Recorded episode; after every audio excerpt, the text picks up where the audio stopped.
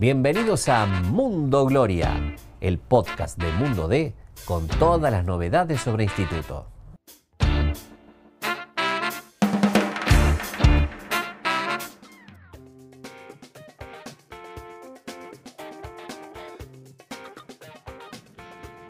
¿Qué tal? ¿Cómo les va? ¿Cómo andan? Bienvenidos a un nuevo podcast de Mundo Gloria. Soy Agustín Caretó, esta vez sin el cholito Hernán Laurino, que seguramente la semana próxima se estará reincorporando para hablar de instituto, un instituto que se juega cosas por demás importantes en los próximos días. Este fin de semana va a tener el último fin de descanso. En realidad no de descanso porque va a jugar un amistoso a las 4 de la tarde en Alta Córdoba con público ante Deportivo Maipú. Mientras se espera conocer el nombre de su rival para las semifinales. Semifinales en las cuales no va a poder contar con el arquero Manuel Bilbao. Hoy conocimos una triste noticia porque supimos que Emma tuvo un aneurisma cerebral, un tema bastante complejo, muy delicado. Vamos a escuchar en breve la palabra del médico José Ortiz contándonos eh, algunas cuestiones referentes a este problema. Por lo pronto sabemos que no va a poder estar dentro de una cancha en los próximos eh, meses. Eh, Bilbao está bien, está estable, pero va a estar lejos de las canchas lamentablemente. Habrá que ver si a raíz de esta cuestión el instituto puede traer a un arquero, eh, es cierto que Emanuel firmó planilla a lo largo de toda la temporada en todos los partidos, si bien nunca ingresó, estuvo siempre ahí a la, espera. Entonces uno entiende que podría traer a alguien instituto, habrá que esperar para saber eso. Días atrás se quiso traer a alguien en lugar de Emanuel Liendo, que había sufrido rotura de ligamentos, pero como Manu no firmó la cantidad de planillas necesarias, no se pudo eh, traer a, un jugador en ese lugar sonaba Toledo, por ejemplo, de Sarmiento de Junín, bueno, e, e, entre otros jugadores que se estaban sondeando por si se podía traer a alguien. Pero metiéndonos en lo, que es el tema Bilbao, vamos a escuchar ahora un ratito al médico José Ortiz, que nos explica bien qué es lo que le pasó a Manuel, qué es lo que tiene. Escuchamos la palabra del que sabe. Bueno, eh, Manuel está bien. Eh, por suerte nosotros pudimos hacer diagnóstico temprano y por lo que él había manifestado. No era, no era al principio fácil llegar a ese diagnóstico, eh, pero mm, bueno, él actualmente está bien está a la espera de terminar los últimos estudios como para terminar de definir eh, el tratamiento definitivo. Eh, por lo que entendemos, eh, un aneurisma vendría a ser como una alteración en una de las arterias. ¿Cómo podrías explicarnos, digamos, en, palabras simples, qué es lo que él tiene? Es una malformación de las paredes de, la arteria. Eh, por la, una arteria circula sangre y esa malformación hace como que tengamos un globito que nosotros lo comprimimos en un lado, ese globito se hace como otro globito más bueno, eso más o menos sería un aneurisma. Eh, en esa parte del óbito, digamos, se empieza a acumular sangre. Bueno, escuchábamos recién al médico de instituto y da la casualidad que esta semana, el martes para ser más preciso, fue la práctica abierta a la prensa y tuvimos la chance, creo que por primera vez en el año, de, poder hablar con, con Emma Bilbao y salió una charla mucho más interesante, reconozco, de lo que imaginaba, porque dejó frases muy lindas, muy picantes. Está bueno escucharlo, ya lo vamos a oír ahora el propio Emma. Me quedo dentro de todas las cosas que él dijo con la frase de que eh, si él se hubiera tirado a chanta, digamos, al saber que no estaba jugando, que no iba a tener muchas chances, eh, capaz que el propio loco Carranza se hubiera relajado. Entonces él se encargó de en cada práctica dar el 110% con la idea de que Carranza no afloje, de que sepa que había alguien atrás que le quería pisar los talones. Pero bueno, lo escuchamos al propio Bilbao, que es lo que decía. ¿Qué tal? Buenos días ante todo. No, la verdad que obviamente uno, como recién decía, viene a un club siempre a, ganar su lugar y a querer jugar. En este caso no me tocó, tengo un, gran arquero y una gran persona como Jorge por delante. Sabía lo, a dónde venía eh, y la verdad que Jorge demostró todo el año que está muy vigente y que está muy bien. Eh, y obviamente uno siempre quiere venir y jugar. Eh, pero bueno, no, no, me tocó y uno trabaja al 110% para, para estar día a día, para, para, que, para que todo salga bien y para que sepan que cuando me tengan que usar estoy, estoy bien. Eh, creo que ese es mi mayor trabajo de hoy en día, de, estar siempre bien para, para cuando me toque, porque uno nunca sabe cuándo le va a tocar. Eh, así que nada, preparado para, para, cuando toque. Pero la verdad que contento, contento en el club, contento con, con el grupo, que, que, la verdad sí es un grupo muy, muy bueno y eso es muy importante también. Encima el loco de fierro, porque no se lesiona nunca, más de tiene cuarenta y pico de años, estaba con cuatro amarillas y nunca le sacaban la quinta, te, te tocó ahí eh, esperar la chance. Sí, sí, sí, sí, la verdad que, que, entrena muy bien Jorge, la verdad que, que, se nota que es un gran profesional, como te dije recién, y más que todo una gran persona, así que eh, obviamente yo laburando a, mi ritmo, a mi manera, para, para yo estar bien y obviamente tratar de, de, de presionarlo a él más que nada en, en, lo, en, lo, físico para que él no se caiga tampoco, porque es una pieza importante para nosotros, entonces eh, que, él, que él no se relaje, porque por ahí si yo me hubiese tirado chanta también eh, él se hubiese relajado porque hubiese sabido que nadie le iba a pisar los talones. Yo no sé si le piso los talones o no a él, pero obviamente trabajo al 110% para que él, si se siente presionado, mejor para que él pueda trabajar al 110 y, y brindar lo que está brindando, ¿no? que es mucha seguridad al grupo y eso es lo más importante.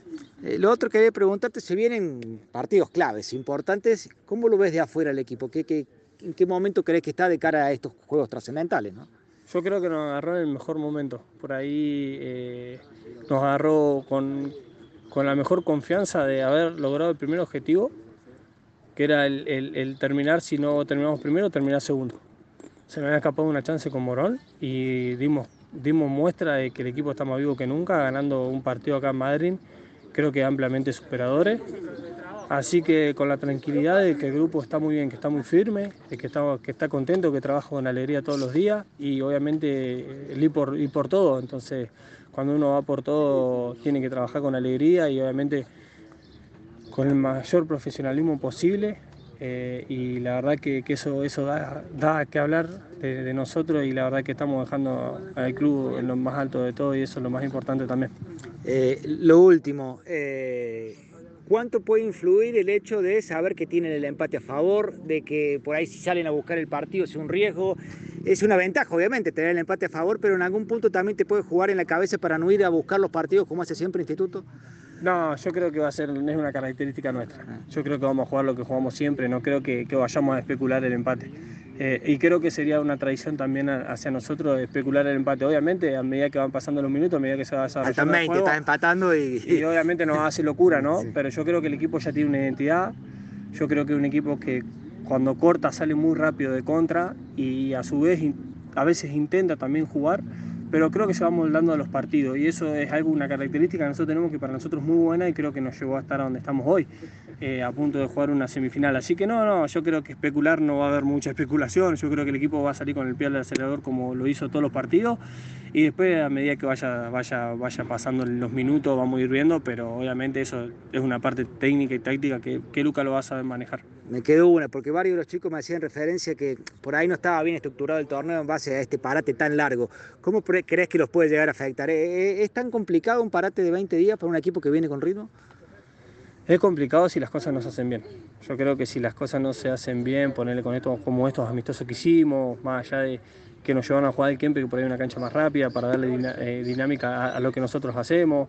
Eh, el amistoso que tenemos con Maipú, que es otro equipo de Nacional B, que, que nos complicó bastante, que, que nos complicó bastante, un equipo que nos va a proponer, que los chicos van a tener que, que, que, demostrar como si fuera un partido más. Yo creo que ahí, de esa parte se está trabajando bien, parte técnica y parte eh, futbolística de grupo estoy hablando, que, que, aparte de esos amistosos en el día a día, en los entrenamientos acá en la Agustina, la verdad que, lo estamos haciendo al 110% y eso es lo que no te lleva a relajar.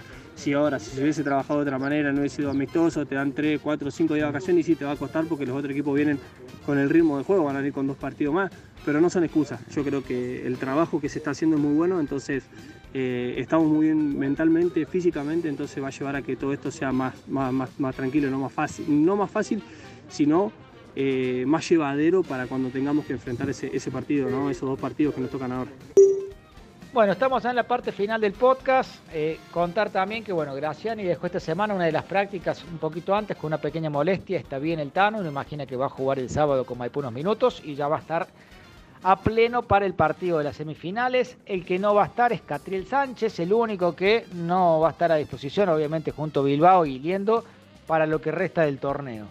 Contar también que este sábado no hay que pagar entrada, los socios entran gratis, el que fue a la popular con Madrid entra gratis a la popular, el que pagó para ir a la platea puede entrar a la platea. En cambio, en cambio, y esto sí es importante saberlo, si bien ya medianamente lo hemos ido adelantando a través de las redes de Mundo D, para el partido de semifinal, para el primer partido, para el segundo en realidad, para la vuelta en Alta Córdoba, va a haber que pagar entrada. ¿Qué es lo que ocurre? Ya Instituto tiene más socios, cerca de 32.500, que lo que es la capacidad del estadio, que son, con toda la furia, unos 30.000 lugares.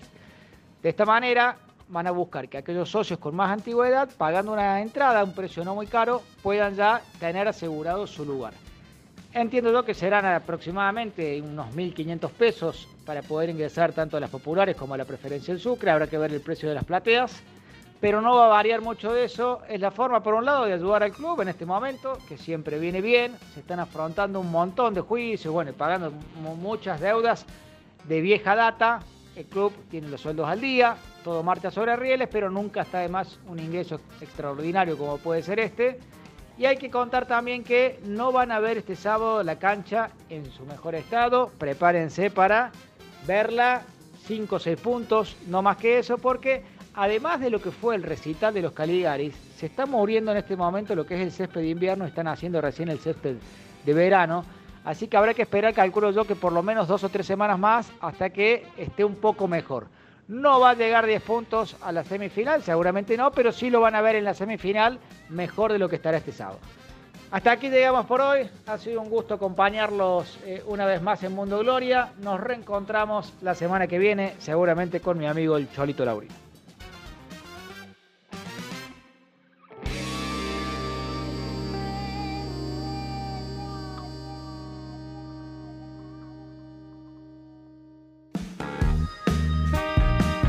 Gracias por escuchar este episodio. Te invitamos a visitar mundode.com.ar para estar al día con todas las noticias sobre la gloria.